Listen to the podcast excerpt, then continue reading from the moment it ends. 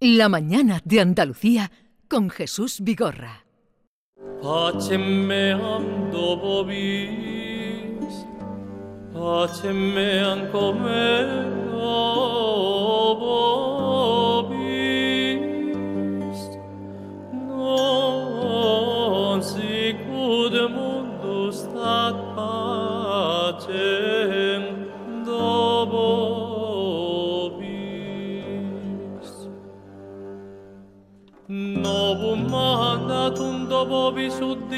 Ya les había presentado a José Sotochica, historiador, mm, ha escrito 14 libros. Eh, lo último ha sido esta novela que tenemos sobre la mesa, Egilona, Reina de Hispania. Mm, bueno, nos estaba contando muchas cosas, entre otras que en, su, en la carrera que hizo, pues saca usted más de 30 matrículas, ¿no? Así es, sí, sí, hice buena carrera. Hiciste buena carrera, sí, sí. Fíjate. no, nos tienes asombrado, no me extraña todo lo que te decía el juez Calatayud cuando, cuando te saludaba. Bien, eh, mm, te especializaste, tú eres bizantinista, iranólogo, especialista en el primer Islam y has sido profesor de la Universidad de Granada, ahora solo te dedicas a la investigación y tu tesis fue sobre bizantinos, sasánidas y musulmanes, de la lucha por el Oriente a las conquistas árabes. Y de eso suministras también tu novela, como esta que, que has escrito. Sí, sí, porque para mí la novela me da la oportunidad de acercarle de forma todavía más intensa la historia a la gente, ¿no? Y claro, uno recurre a lo que controla, a lo que domina, y, y para mí ese es mi periodo. Y esta Egilona mm, la presentas como reina de Hispania. ¿El personaje existió? ¿Estuvo casada con Rodrigo? Sí, personaje 100% histórico. De hecho, el título de Reina de Hispania se lo da un contemporáneo, el único contemporáneo que nos escribe sobre ella, cronista anónimo mozárabe. Y fue lo que me atrajo, es decir, Reina de Hispania. Hacía cinco años que había muerto su marido Rodrigo. Hacía cinco años que había desaparecido el reino, pero a ella la seguían llamando Reina de Hispania. Pero tú aquí, eh, José, cuentas la llegada, porque eh, la anterior sería, la anterior novela, la del Dios que habita la espada, iría inmediatamente antes de, en el tiempo antes que esta. Sí, en cierta manera la primera novela cuenta cómo surge el reino de Hispania que lo crea el rey Leovigildo. Y aquí contamos cómo terminó ese reino, ¿no?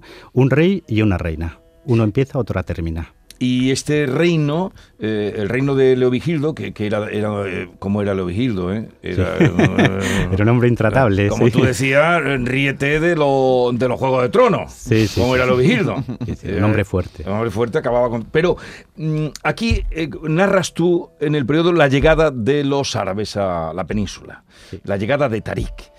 Y cuentan la batalla de Guadalete. Y esa batalla la pierden los godos. Mm, fueron las circunstancias, porque esa batalla no tenían por qué haberla perdido, ¿no? No, de hecho deberían de haberla ganado. Es decir, si hubiéramos puesto las cosas sobre el papel en números, los números no hubieran dicho que los godos ganaban la batalla. Pero, como siempre en cualquier cuestión humana, los hombres importan. Y Rodrigo tuvo la mala fortuna de tener traidores literalmente a sus costados. Y Tarik, el general árabe, tuvo la fortuna de ser probablemente uno de los mejores genios de la guerra de la tardo antigüedad. ¿Y cómo se descompuso tan pronto un sistema que había creado Hispania? Pues muy buena pregunta y es algo a lo que le he dedicado mucho tiempo en los últimos proyectos de investigación. Primero, el reino visigodo estaba inmerso en una crisis climática espantosa. Estamos hablando de una de las peores sequías en miles de años que ha sufrido la península ibérica para una sociedad agrícola que dependía de las cosechas.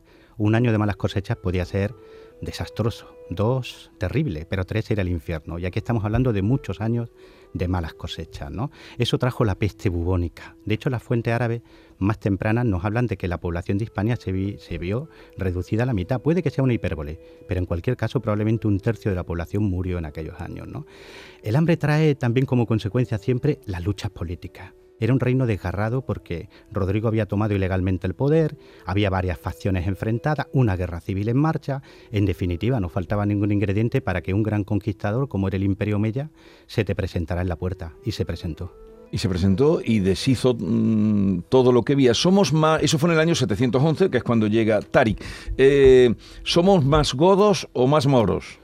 Somos las dos cosas. Yo siempre digo lo mismo. Nosotros tenemos la fortuna en España de tener una identidad compleja. Yo me siento tan cercano de Pelayo como de Tarik, porque todo eso forma parte de nuestro pasado. Igual que no podemos descartar a un bisabuelo o a un abuelo porque nos caiga mejor o peor, tampoco podemos descartar todas las influencias étnicas, culturales que han ido pasando por la península ibérica. Somos romanos, somos visigodos, somos musulmanes, somos, en definitiva, españoles. Es que ser español es eso, es ser complejo. porque que lo, que se cuenta en esta novela, la parte histórica, es que, que fue casi una casualidad de, de la vida o los traidores que tuvo Rodrigo por lo que entraron aquí los árabes. Sí, efectivamente, porque si aquel día el ejército visigodo hubiera combatido en orden y sin traicionarse, probablemente hubiera ganado la batalla porque doblaba al ejército árabe. ¿Y dónde tuvo lugar la batalla de Guadalete? Pues no tuvo lugar en Guadalete, ya lo demostré con un equipo de investigadores maravilloso y prontamente también vamos, si, si todo va bien, a hacer una prospección arqueológica para recuperar evidencias materiales. Fue en el término municipal de Tarifa a 60 kilómetros precisamente de Guadalete, en un lugar que hoy se llama Torrejosa, muy cerquita de la laguna de la Janda. Allí fue realmente la gran batalla. Eh, te pregunta David Hidalgo, que también ha leído con mucho interés tu libro, David. José, yo me he leído el libro de, de Peapá, me ha encantado. No tenía, no tenía conocimiento de muchas de las cosas que cuenta. Hay una profusión de detalles en la vestimenta, en el armamento, en la dinámica de las batallas que me ha encantado, en las comidas, en los venenos, en la magia en la joya, todo está contado con un vocabulario preciso y rico, pero lo que más me ha llamado la atención es cuando yo estaba leyendo una novela y al final encuentro una nota final tuya, José, histórica, donde dice que todos los hechos que se narran son ciertos. Y evidentemente a mí me llama la atención porque yo me, me, sabía la lista de Reyes Godos y el último era Rodrigo. No sabíamos nada de esta Egilona, que es un personajón que yo no conocía. Pero claro, mm, tú hablas ahí de una crónica, la crónica mozárabe, escrita en el año 754, es decir, contemporánea a los hechos, que después los historiadores que vinieron después nunca han hecho mención. Mi pregunta es, ¿por qué los historiadores que vinieron después nunca tuvieron en cuenta esta crónica del siglo VIII que explica también lo que ocurrió de verdad? No le dieron el valor que tiene y de hecho era una circunstancia que sorprendía a nuestros colegas, por ejemplo, británicos, Roger Collins, un hispanista británico que, que, conoce muy bien este periodo, pues ya lo señalaba en los años 90 que le sorprendía por qué los historiadores españoles se centraban tanto en las fuentes tardías, las asturianas o las árabes escritas siglos después del acontecimiento, y no sacaban todo el jugo posible a esta crónica, la crónica mozárabe de 754. Yo creo que en cierta manera es porque es una crónica eh, en un latín muy complejo, es una crónica árida, y claro, muchas veces nos gustan más los detalles, las anécdotas, el que sea fácil de interpretar. Claro, eso lo tenemos en la fuente árabe, que nos dan dos, tres y hasta cuatro versiones de un acontecimiento, pero son versiones muy tardías, enriquecidas con leyendas, con historias piadosas, con lo cual digamos que como fuente vosotros sois periodistas, es decir, ¿qué le di más valor? ¿A una declaración entre comillas, de alguien que ha estado en el lugar de los hechos, el día de los hechos, o alguien que tres años más tarde entrevistáis sobre ese mismo acontecimiento, ¿no? Pues con los historiadores pasa lo mismo. Hay que darle prevalencia a la fuente contemporánea, a la fuente que está escrita por alguien que vivió en primera persona lo que está contando, por muy difícil que sea, por muy árido, o por muy complicado. Pero esa crónica mozárabe eh, estaba traducida o de dónde has tomado tú la fuente? La fuente estaba en varias versiones en latín, se recogió, de hecho ya se edita en el siglo XVII y XVIII, y la última edición es inglesa de 2019 y la española es de 2009, es decir, que está a disposición de cualquiera. Simplemente que, claro, eh, hay que darle el trabajo que, se merece, ¿no? Como historiador, de, confrontarla con otras fuentes, de extraer la verdad, ¿no? No solo ella, ¿eh? también he echado mano de fuentes árabes primarias como el Bach Mahmua o como el Fatal Andalus, etc. Y todo eso para llegar a la conclusión de que la reina Egilona existió y que jugó un papel importante y que fue una mujer eh, significativa y relevante en la historia. Sí, sí, porque estamos hablando de la última reina visigoda. Fijaros cómo la, cómo la presenta el autor de la crónica. Dice, Egilona, reina de Hispania, anterior esposa del rey Rodrigo, ahora casada con Actelací, al cual intenta convencer de que se sacuda el yugo árabe. ¿Qué nos está diciendo? Está hablando de una mujer que no solo es mujer de, sino que es un actor político, que está tratando de hacer su juego político, de convencer a su segundo marido, que es el gobernador de Al-Ándalus, de que se subleve contra el califa y se convierta de nuevo en, en rey, en rey de un reino independiente, no de una provincia del califato. ¿no? Es una mujer que actúa, es una mujer que tiene poder, es una mujer que ha pasado de un mundo a otro, entre comillas, sin despeinarse. Una mujer así tiene que atraer la atención de un historiador. ¿Qué pasa? Que las fuentes son muy escuetas, contradictorias, legendarias. Por eso yo he recurrido a la novela, porque la novela nos permite recrear el mundo de Gilona y tratar de sacarla de esa sombra. Yo te prometo, José, que cuando ahora vaya a pasear entre ese lugar que hay entre la catedral y el Alcázar, que supongo que es donde le dieron la puñalada en la nuca a Abdelaziz, eh, ya lo miraré con otros ojos, porque es que lo ha situado todo muy bien. En Sevilla y en otras ciudades de Andalucía, como son Córdoba, por cierto, Jesús, Los Pedroches también se han nombrado en la novela, ¿eh? sí, la, Reina Cava, ¿no? eh, en los Pedroches lo que había era un castillo visigodo muy importante, que controlaba toda esa área y en la novela Gilona es capturada muy cerquita de los Pedroches. Yo te quería preguntar por ese, ese doble vertiente de Gilona, una reina que es la reina de los godos, enamorada hasta las trancas de Rodrigo, porque no se podía estar más enamorada, pero que de pronto ve la cabeza de su marido clavada en una lanza, clavada por un moro, que después descubrió ella que era el hombre del que se enamora más tarde, que es el rey de los moros. Fíjate el papel de Gilona, que estuvo enamorado de dos reyes, cada uno en un bando distinto. Yo no creo que haya ocurrido que ese personaje se haya repetido en la historia, ¿no, José? Para mí es una de las grandes reinas precisamente por eso, porque es una mujer que no solo demuestra capacidad política, sino que se vio enfrentada a una situación sentimental, ¿no? anímica, brutal, ¿no? Es decir, lo que acabas de contar, es una mujer que ve morir a su esposo en batalla, y que luego termina contrayendo matrimonio con alguien que, había desmontado a lanzada a su esposo, ¿no? En combate, ¿no? Que luego lo descubre, ¿no? ella sabía que había sido oponente de su marido, pero no sabía que era el que había ejecutado, ¿no? Entre comillas, ¿no? Con su lanza a su marido, ¿no? Claro, eh, eso te interesa como personaje, ¿no? Quieres, quieres intentar penetrar en el alma de esa mujer, ¿no? Que ama a dos hombres tan diferentes y que amados hombres que se han enfrentado a muerte entre sí. ¿no? Bueno, Bea Rodríguez se suma también a la charla. José, mm. te quería, me, recuerda mucho, no sé por qué, al personaje, bueno, histórico de, Teodora uh. y, ese libro de Paul Wellman, ¿no? Que, rescata en, el libro La hembra a, la que fue mujer de Justiniano y que tanto mandó y que nunca hubiéramos sabido nada de ella si no hubiera sido por Wellman. Creo que tú haces un poco lo mismo por, por, por Egilona, pero yo quería saber qué es lo que te lleva a ti, que tienes una cultura vasta en todo lo, concernente a este periodo histórico, por qué vas a la mujer y no vas como hubieran hecho muchos, ¿no? al, héroe, ya que se sabe tan poco, ¿no? De, esta época. Pues mm, para mí fue un desafío, porque no, en otras novelas anteriores mías yo había intentado penetrar en el alma de hombres como Leovigildo, ¿no? Es decir, eh, muy diferentes a mí, ¿no? Hombres muy violentos, hombres muy ambiciosos.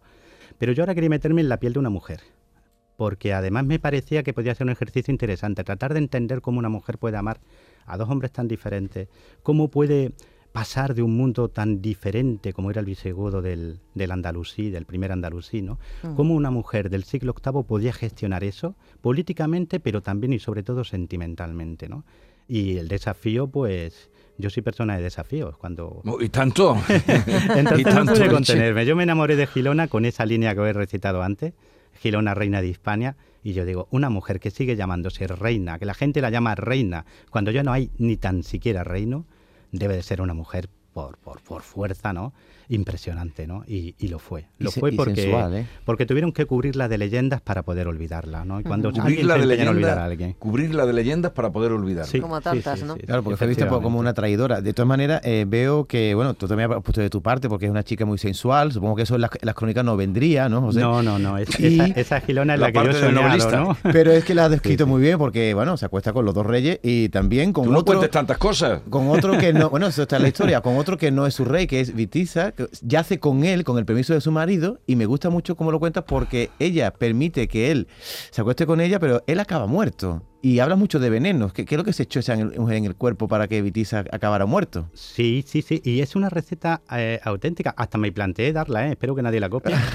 Pero la usaban los visigodos. La usaron, por ejemplo, para eliminar políticamente a un rey aguamba, ¿no? y, y, es cierta, ¿eh? Y se podía hacer. De hecho, se hizo en más de una ocasión así.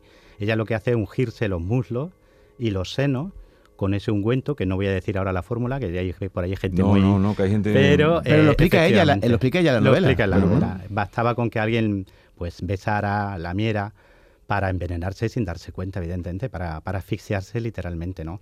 Y lo cuento así. E-, ella, ella, en mi novela, ella es la mano que, que elimina en secreto al rey Huitiza y de esa manera permite a Rodrigo subir al trono. ¿Realmente hubo convivencia entre cristianos y musulmanes, como ha contado la leyenda? Pues hubo, hubo de todo, porque la historia siempre es complicada. Yo siempre pongo el ejemplo de que las conquistas son necesariamente violentas, pero una vez que terminan, los conquistadores, que son muy pocos, árabes a la península ibérica entraron muy pocos, pues tú necesitas del conquistado. Y eso significa que tienes que buscar acuerdos, que tienes que buscar entendimiento, siempre desde una posición de dominio. Es decir, lo que no hubo ese mundo idílico que a veces no han pintado, en el que todo el mundo se saludaba por la calle y se daba abrazos, pero hubo convivencia, intercambio, mestizaje, sin duda. porque es inevitable entre las cosas. Y el ejemplo más claro es lo que pasa en América, por ejemplo, ¿no? la conquista española de México, pues se parece mucho, salvando las distancias, por supuesto, a la conquista árabe del reino visigodo. Tarik es el Cortés del siglo VIII y la situación era muy parecida, muy parecida. Es decir, un pueblo conquistador muy minoritario y un pueblo conquistado muy mayoritario, a la fuerza hay que buscar acuerdo y entendimiento. José, acaba de contar que eres ciego desde el año 96 y me gustaría también conocer cómo es tu proceso de escritura, porque 14 libros escritos, todos después del accidente, ¿no? Eh, ¿Cómo haces para escribir? ¿Te sirves del Braille, del ordenador, de algún ayudante? Todo con ordenador, un ordenador normal y corriente. Hay un programa especial para ciegos que se llama YAU, que lo que hace es que lo que vosotros veis en pantalla, ¿no? Pues el, el procesador lo que hace es repetirlo en voz alta de manera que puedes trabajar normalmente, navegar por internet, mandar correo. A eso le sumas un pequeño escáner que te permite escanear cualquier cosa que esté impresa, un libro, un periódico, te lo va a leer en voz alta, lo va a convertir en un archivo, en una base de datos. Hoy día la informática ha permitido a la gente ciega dar un salto tan grande que yo no veo mucha diferencia entre un compañero mío, por ejemplo, de departamento en su momento, ¿no? o ahora de, investigación, y lo que yo hago. Bueno, eh, la verdad es que es asombroso el trabajo. Tú no le dices que no le das importancia, pero, pero indudablemente la tiene. No, después del accidente ese tremendo que tuviste tan joven, ¿qué edad tenías cuando, eh, sufriste la explosión? 24 años. 24 años. 24. Hace ya 28. Y yo siempre digo lo mismo, fue una oportunidad. Porque yo debería de estar muerto. Y no lo estoy. Entonces cuando tú realmente eres consciente de eso, cuando entiendes que la vida solo tiene un objetivo, que es vivirla, pues evidentemente tiras para adelante. Y tiras para adelante porque además tienes una obligación, que es que la gente que está a tu alrededor tiene que sonreír cada día. Y eso también es tu obligación. ¿Qué fue una bomba? Fue una carga explosiva con explosivo. Allí, allí trilita, que es un tipo de explosivo que usábamos entonces, y hubo un problema con, con, el montaje de una de las cargas que estaba montando un teniente, que en paz descanse, y yo estaba pues muy cerquita, estaba muy cerquita y me cogió de lleno la explosión. Fíjate, había vuelto de Bosnia y todo. Sí, acababa de volver de Bosnia, una experiencia que yo creo que también me preparó. A veces la vida, sin darnos cuenta, nos instruye. Y para mí la experiencia en Bosnia me ayudó mucho también luego a superar la de mi accidente. Porque tú, José, antes de la explosión no te dedicabas a escribir, al menos de forma profesional, ¿no? No, para nada. Todo esto vino después. De, después de la explosión hice la carrera, el doctorado, comencé mi, mi carrera como investigador y docente y hasta hoy. ¿Y te casaste? Y me casé. O te casaste después del accidente, ¿no? me casé después del accidente, tuve hijos, me divorcié y me volví a, a casar. me ha dado tiempo a todo. Oye, como tú haces libros de historia y cuentas por ejemplo, mm, yo desconocía y con David que hablaba del tema eh, de, la batalla de Guadalete, por ejemplo, como nos contaban, y los pocos eh, árabes que llegaron y que fue casi una casualidad, cuentas tú que pudieran triunfar. Mm, mm, ¿Tú crees que la historia en España está bien tratada? Yo creo que la historia en, España país? tiene dos problemas. los problemas son que tenemos una tendencia a los españoles insufrible a politizarlo todo. Nuestro pasado siempre tratamos de meterle ideología, lo cual es absurdo, porque el pasado no tiene ideología. Y el segundo problema es que los españoles hemos también tendido a hacer solo historia de España. E igual que, igual que todos tenemos en la cabeza por un hispanista británico, francés, nos cuesta mucho hacer historia de fuera, ¿no? Yo, por ejemplo, cuando hice mi tesis, mucha gente me decía, pero ¿cómo vas a hacer una tesis de Bizancio? Pues oye, pues sí, pues me apetece hacer una tesis de Bizancio y de Persia, aunque esté muy lejos de España, ¿no? Entonces, ¿qué pasa? Que luego es muy importante conocer la historia de otros lugares porque te ayuda a entender tu propia historia, porque te das cuenta de que no eres una singularidad, de que no eres un bicho raro, de que la historia de tu país se parece mucho a la de otros países, y eso importa. Oye, y la batalla de Écija fue la segunda que tienen los árabes, primero fue la de Guadalete, que pierden por lo que nos has contado, y luego viene la de Écija, que la de Écija fue la definitiva para la expansión árabe, ¿no? Sí, y fue durísima. Los textos árabes señalan que fue la más dura que libraron nunca. Fue durísima en Écija, y allí se hunde por completo ya el reino visigodo, ¿no? Lo que viene después ya es un caos absoluto, ¿no? Porque aún, aún perdiendo, aún teniendo a unos invasores en casa, los visigodos hicieron algo muy español, ¿no? Que es seguir a lo suyo, seguir enfrentándose entre ellos. Y claro, pues eso facilita mucho. Muy español. Sí, sí. Algo muy español. Como, inicio de la decadencia mm, de los visigodos han nombrado la sequía. Fíjate con lo que estamos viviendo ahora mismo, José. Eh, ¿Tenemos motivos entonces para la preocupación o para la esperanza hoy por hoy? Vamos a ver, yo tengo la suerte de trabajar con científicos de primerísimo nivel en este tema, como son Francisco Jiménez del CECIT, aquí en Andalucía, o como John Camuera. eh, palinólogos, geólogos.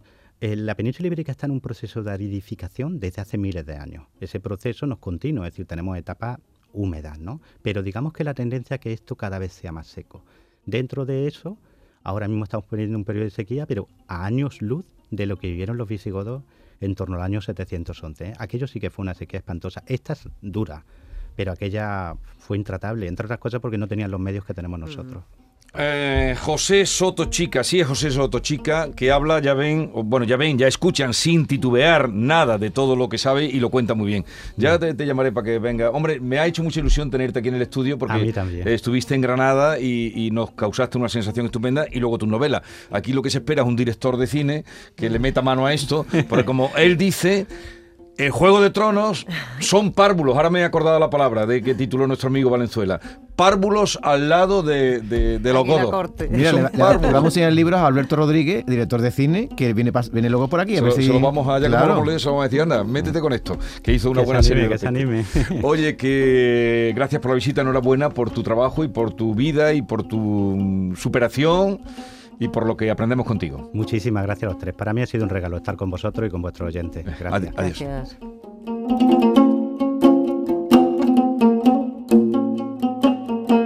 Esta es La Mañana de Andalucía con Jesús Vigorra, Canal Sur Radio.